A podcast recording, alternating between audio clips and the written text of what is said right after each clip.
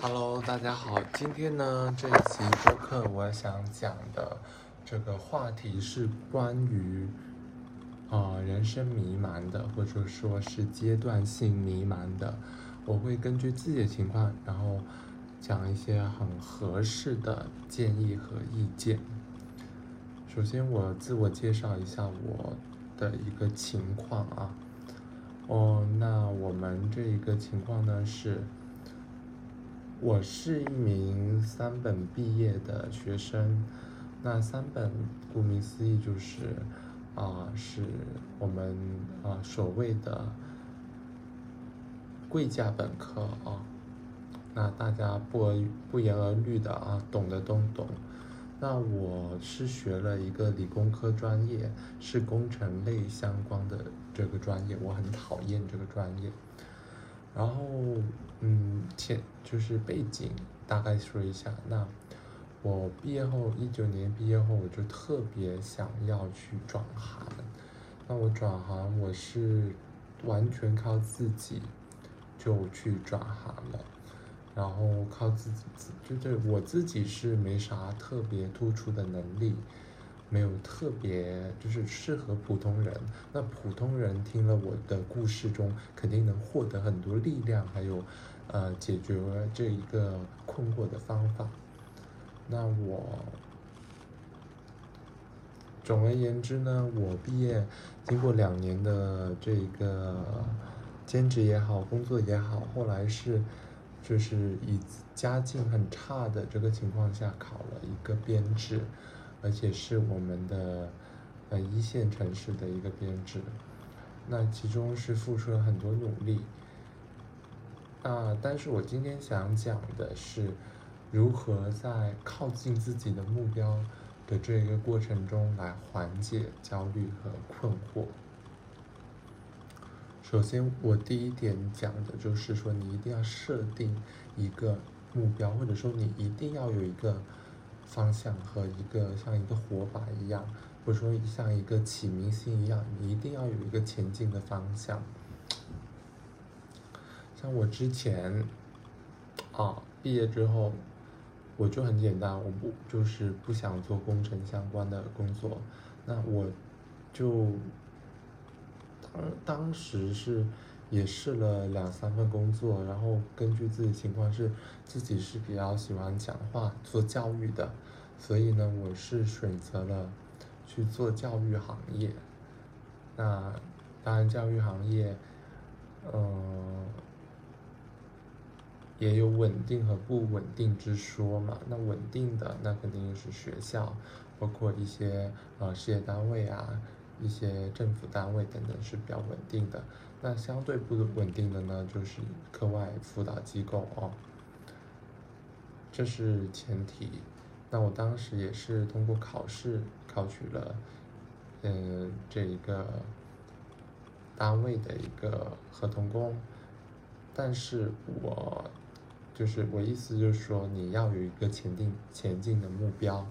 你的目标有了之后，你就会朝着这个目标努力。比如说我转行，我是做工程的，其实转行挺难的，转那个机构都很难，你起码要教师证，那你就要去考个教师证。那你可能转机构教学，你不需要教师证，但你要有经验，你可能就要去一些小机构做起，这就是特别简单的一件事情。好，那这是我说的第一点，就有一个目标感。那后来之后就赚钱赚太少嘛，那就编制也比较稳定。那才毕业后只才知道啊，这个考编所谓体制内铁饭碗的这个稳定啊。那知道了之后，我就去筹备考编。那考编，呃，就是你有这个目标，你就会去前进。不管你工作多忙，你都会去花时间和精力、金钱去筹备这件事情。那你考了编之后，你想调换岗位也是比较难。最好是你是有一个大框架，比如说你是某某局哦，比如说你像教育局啊，或者说一些文旅局啊哦，特别是你，比如你喜欢文化、喜欢教育的话，你去这种品。类下面的局，起码他能做你相关品类，有这个几率是吧？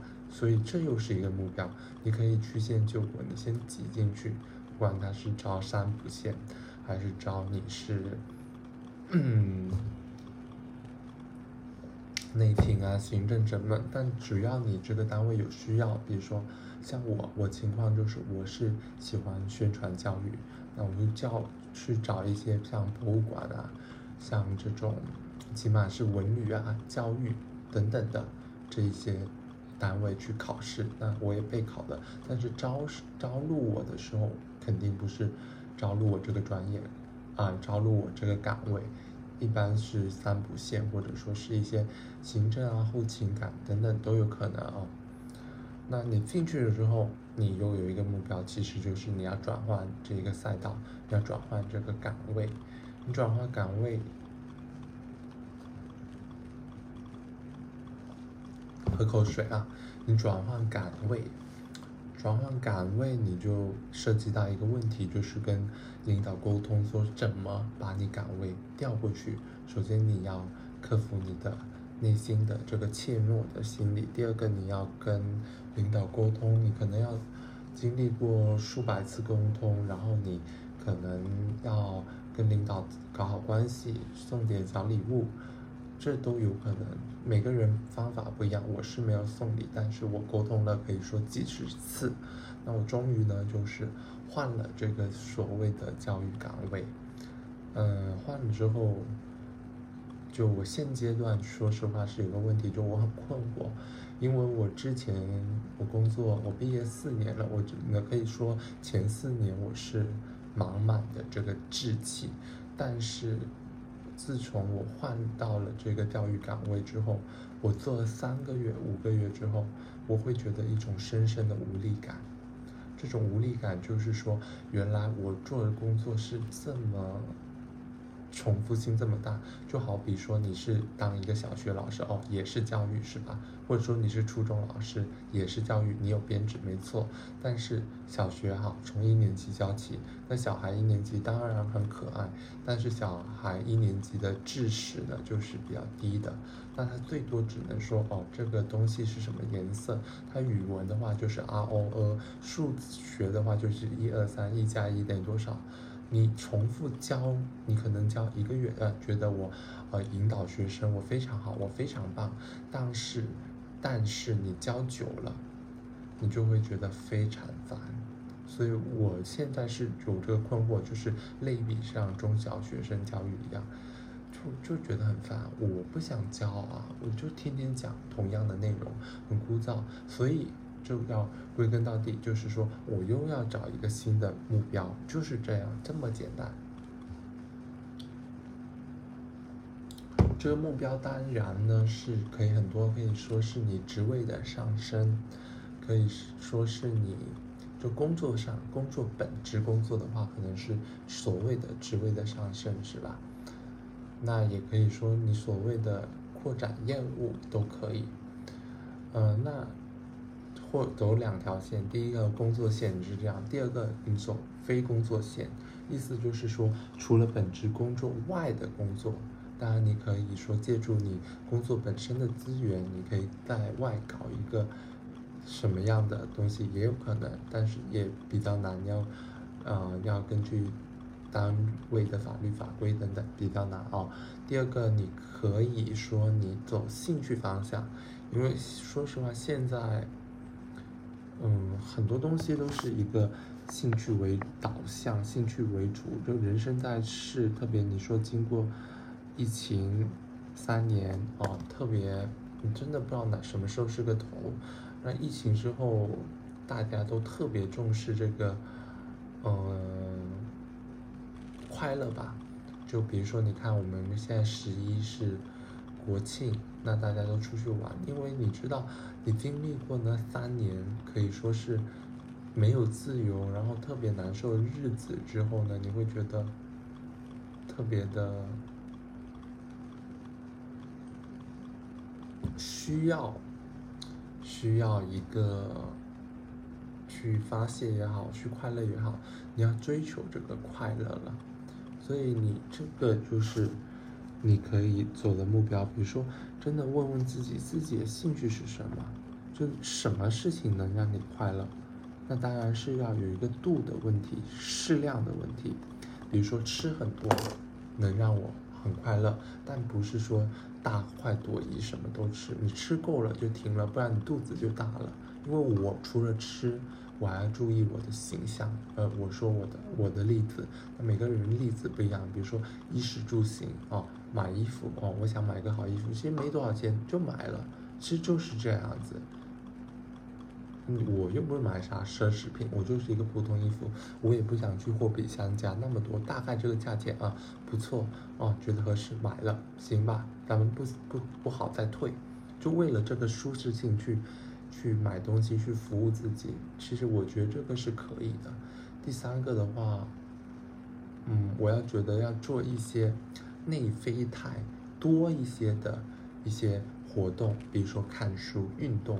是吧？看书、运动永远没错，当然也是一个适量的问题。比如说，你看，确实是，咱们也是适应时代，现在也是一个短视频时代，抖音、快手、B 站什么都是短视频，看的特别浮躁。我可以说，真的是特别浮躁。就有有一些博主也说了，你抖音，你就一直刷刷刷，就是你停不下来，你就是像一个小白鼠一样，前面有一个。就是吊吊着一个诱饵给你，你在一直在那吃，一直在跑，真的是老鼠赛跑，就是你一直在跑，一直在吃，就是一直在那刷那个视频，那个视频是很焦虑的，嗯，是有当下是觉得快乐，但是很空虚的，包括一些不健康的形式，包括酗酒啊等等一些不健康，其实都是一样的，但这些就是不是所谓的。内啡肽，哎，内啡肽啊，这是多巴胺的一个方式。那内内啡肽的方式呢，就是比如说我们所说的这个什么东西啊，看书。因为特别你看啊书，我最近特别有一个感同身受，就是我在看以前中小学的一些名著，像一些最简单安徒生童话。其实我给大家读一段，你就知道那个语言还有那个文字的魅力的。不要小瞧这个这个童话好吗？我们平时就以一个，我就稍微实心一点，我读一篇稍微实心一点的安徒生童话吧。它名字叫做《创造》，创造啊。大概我略读。摘读一下啊，创造。从前有一个年轻人，他研究怎样做一个诗人。他知道写诗不过是一种创造，而他不会创造。他说：“现在全世界的诗都写完了，我还有什么可写的呢？”后来他每天都在想怎么成为一名诗人。于是，他听说巫婆知道这个怎么成为一个诗人，他来到了巫婆家，征询她的意见。巫婆就跟他说：“年轻人，我知道你为什么到我这里来。如果你不肯坐下来说，写一写，那么你永远成为不了诗人。”年轻人说。可是所有的诗都被别人写完了呀，这都怪我出生的时间太晚了。我为什么不出生在古代呢？好，先断一下。你看，这个就是什么诗人？我曾经也会这样想，我好像我成为不了一个艺术家，我成为不了一个。文艺创作者，我成为不了一个作家。那些好东西，那些诗都写完了，像李白、杜甫，那诗都写到绝了。但实际上是这样吗？不是，实际上，这现在这个时代绝对有，是吧？有可以写出新的作品，真的是可以的，绝对是有的。包括我们类比一下，啊，以很多人说，啊，以前你那个时代哦。几十年前，哎，北上广深，有点小钱，首付搞一搞，然后呢，一分二哦，你只要胆子大啊，你稍微借点，哎，不要借钱啊，就不用借钱，就单纯靠那公务员或事业单位，或者就是稍微有点小钱，空姐空少什么都行，有点小钱买个房子啊，建个房子，北上广深，大城市小城市都行，买套房子都坐等升值了。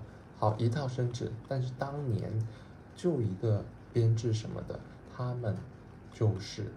可能买两套都轻轻松松，首只要是首付啊，不是全款，三套都轻轻松松，都是这样子的。那就有些人就说了，包括我自己也说说，我没有生活在以前那个时代。以前你只要买房子，你就成成为，就是有这个不动产了，你有这个资产了，你有能钱生钱了，你这个可能当年一百万，哎，别说五十万买的，现在变成三四百万、七八百万啊，是这样的。但是后面故事有转折，我们看一下故事是怎么进行的。刚才刚才讲说，年轻人说所有的诗都写完了，为什么我不出生在古代呢？我怎么写呢？都怪我出生的时间太短了，太晚了。巫婆又说，年轻人写诗跟出生的时间没有什么关系。现在是一个很不错的时代，你看人们多么尊重诗人，关键是你的看法如何。这里的一切都是可以成写成诗的。好的，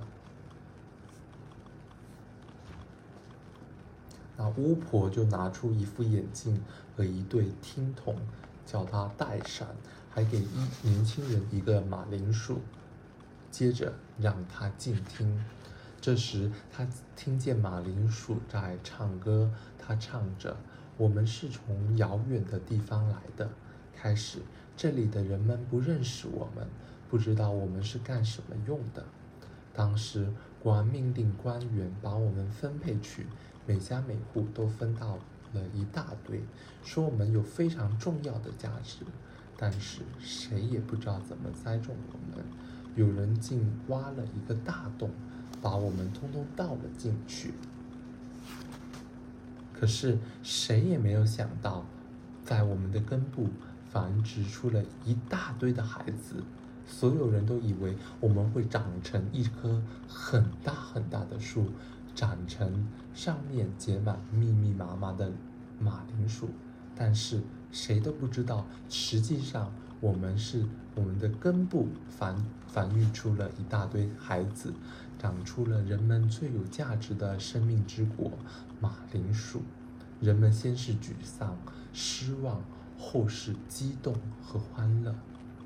我们受过苦，也经历许多事，这是多么可歌可泣的历史啊！年轻人听完，兴奋地说：“这的确是一个很不错、很打动人心的故事。”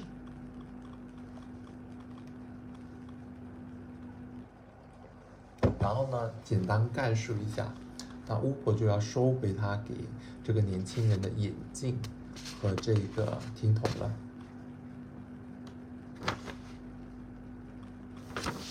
那年轻人就着急了：“你把这东西收回去，我怎么办呢？我怎么成为诗人？”巫婆说：“这很容易，你当不了诗人，那么你可以去攻击诗人，这样可以赚钱吃饭了。”年轻人立刻转忧为喜，他说：“太好了，一个人能创造的东西真多。”年轻人回去以后，开始攻击每一位诗人，攻击他们的作品。年轻人说：“因为我自己成为不了一名诗人，所以我就要打垮所有的诗人。”这个故事我们是从那一个巫婆那里听来的。他知道一个人能够创造什么样的东西。后来怎么样呢？年轻人是遭人非议，还是成为一名诗人，一名伟大的诗词评论家？不说你也知道了。那问题就给我们听众了。不说，你是认为这个年轻人是最后是成为一名诗人，还是一名诗人？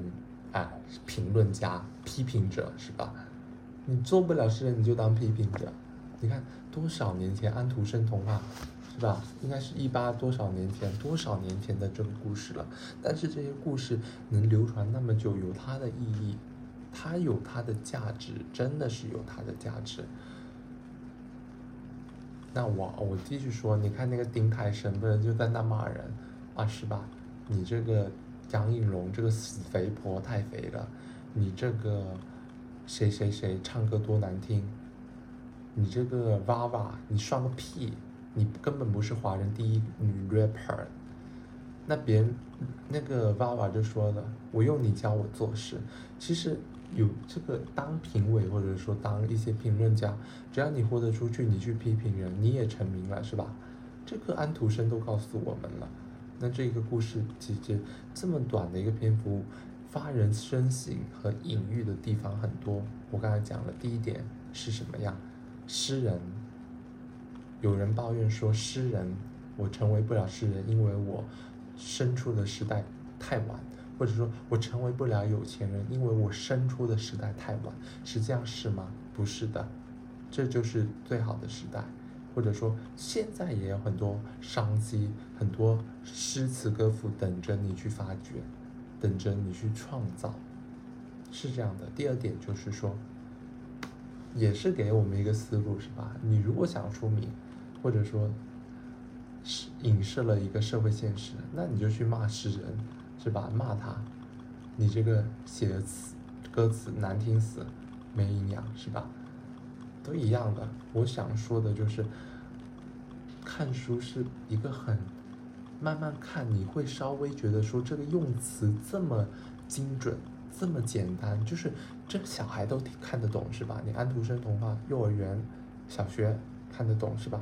大人也看得懂，那小孩看呢，囫囵。吞枣也好，或者说你自己图个有趣看意思也好，或者说知道一些道理也好，没关系。但是你大人看有大人的这个深意，而且是一种很平静的，你会感觉到语言的魅力。当然这个因人而异啊，我是能感觉到这个语言的魅力，语言文字哦，文字为什么能感动人？他就看了之后你就分泌这个内啡肽了。就我说第一点看书。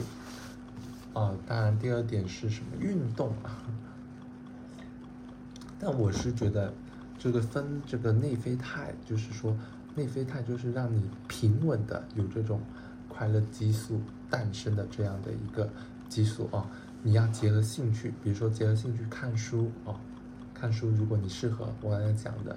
我们就可以尝试从安徒生童话看起，但是我建议是看纸质书啦，因为就是我喜欢纸质书那种质感，还有那种抚慰人心，把手机一丢，然后看纸质书那种感觉真的是蛮好的。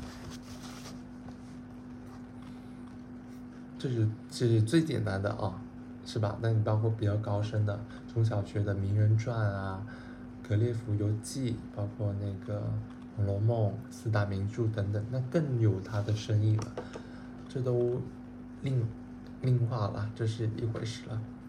然后第二个就是运动，但我觉得运动是要结合兴趣的。就比如说有些人就是在那撸铁特别快乐，但撸铁你你想长长肌肉，你要做力量训练，但是有些人需要环境，可能你需要去教练，或者说你有健身房环境，但有些人因为经济各方面条件的限制没有。那么有条件去很好的健身，那你要结合兴趣是吧？你说我是文艺青年哦，我听的歌我就很喜欢动一动，比如说我听陈绮贞的《鱼》，带不走的留不下的，我全都交付他，让他奔着我在手上，我就特别想幻化成一个舞者，就在那翩翩起舞。那就运动的效果就起来，有时候就运动的那个其实也是有运动到了啊哈。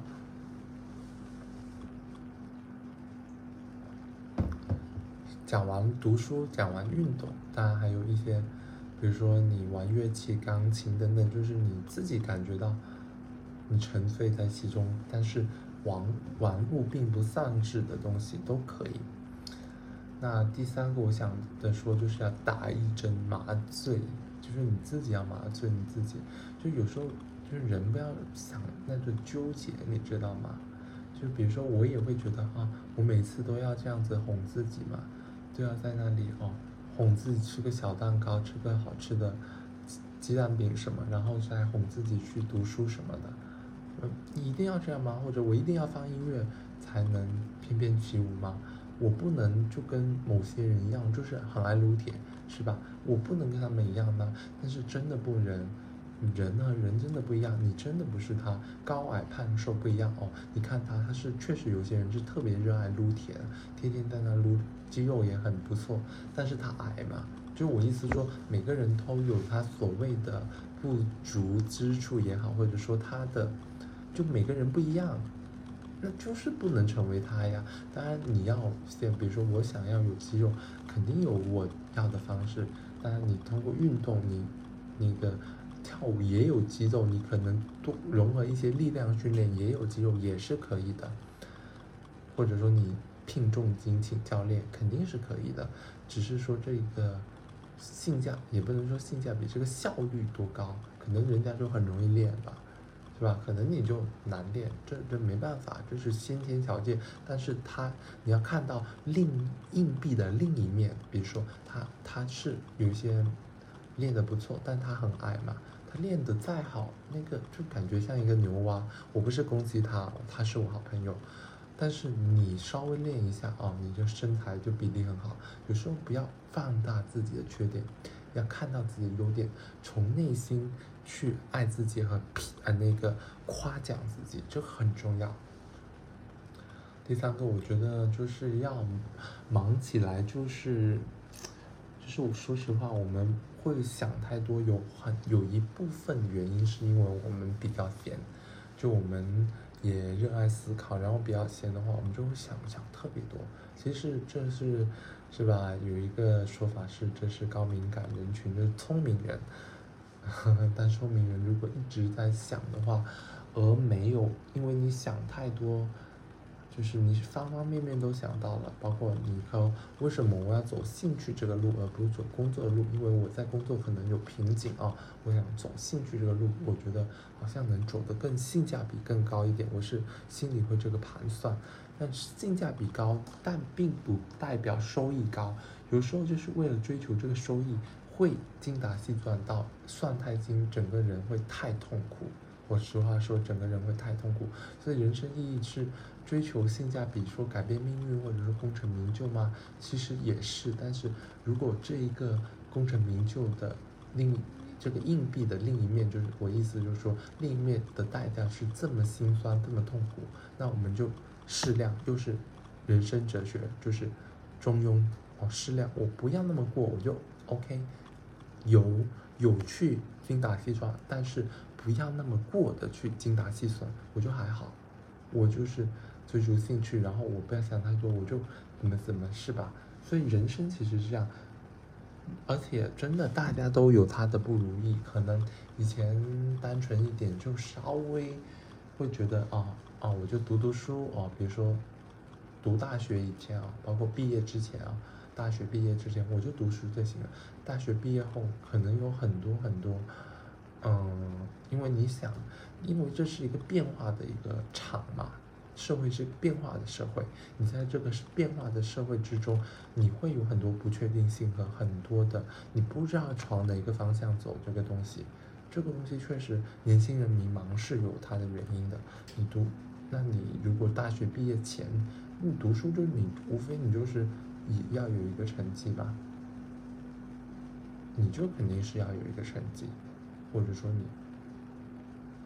嗯，就算你是那种所谓的坏学生，不追求绩点，那你也要怎么说呢？你也要在那混一混，也要在那假装读吧。就是你也要上课，你不可能完全不上课，你不上课就变休学了，除非你辍学，是吧？你还有一个确定性给你。所以人生有时候不要想太多，而且你知道很多人为什么不会想那么多吗？因为他到点就做事。比如说，按现在讲，还是很多人二十六岁就结婚生小孩了，那你时间精力都是跟你老婆老公在一起，然后生小孩了，你哪有精力想那么多，是吧？所以很多东西你看到另一面，你就觉得有时候会觉得，有时候人生就是要换一个角度想。有有人可能会觉得，为什么我不能像大学哎毕业之前我就朝一个据点一个方向想嘛，我就追逐成绩就好了，反正我成绩好，啊那个好像人生就好了，好像好像成绩好，那起码我在学校老师也喜欢，然后我我也家长也喜欢是吧？我也这个好那个好是吧？不一样的，可能有社会上有说说。以这个钞钞票，以这个钱赚钱多少来衡量这个幸福感或者说社会地位，但实际上也不是的，有很综合的。但这就是人生美可贵之处。如果你人生只是一个以金钱为衡量的话，或者以地位衡量的话，你你就有些人就是赚不到钱，那你怎么办？是吧？那其实人生你就等于说你可以以你。要的答案去过完人生，我觉得是精彩的。比如说，我我确实也不太会赚钱，但是我快乐，而且我是发自内心的快乐，或者说，我真的还不错，是吧？这种感觉去追寻、去寻找，我觉得是可以，而且是幸福的。当然，我们会遇到很多困惑和难题，包括对于金钱的啊舍不得，嗯，像我从小到大。家庭很穷的人，确实对金钱会有很多舍不得，等等都有的。但是就是，嗯，不要去放大那情绪。所以我今天分享的说，面对困惑的这一个题目呢，就讲到这里。那有什么想说的？我想说的是，通过这一个。讲述，我是希望从我们潜意识，我们从根源思想上，知道说一些东西，从根源上去摘下一个种子也好，或者说倒一杯魔法药水、神奇药水也好，让整个我们身体生态系统、灵魂生态系统知道说，其实不一定要钻牛角尖，是吧？有这么多方向，我们才讲的，是吧？有第一，你要有。目标，目标是什么？你可以是工作上的目标，你可以兴趣的方目标。然后第二个，你要分多参与一些分泌内啡肽的这个活动，包括刚讲的看书、运动。当然，你可以爱热闹，你可以去热闹，朋友聚会都可以的。然后第最后一个就是麻，也不能说麻木，换个词吧，宁静，或者说是。不去想他们拥有美丽的太阳，我看见每天的朝阳也会有变化。我把夕阳改成朝阳啊，我觉得这意象更蓬勃、更蓬勃向上、更生机勃勃。所以送给你，看看我们心中太阳，好吗？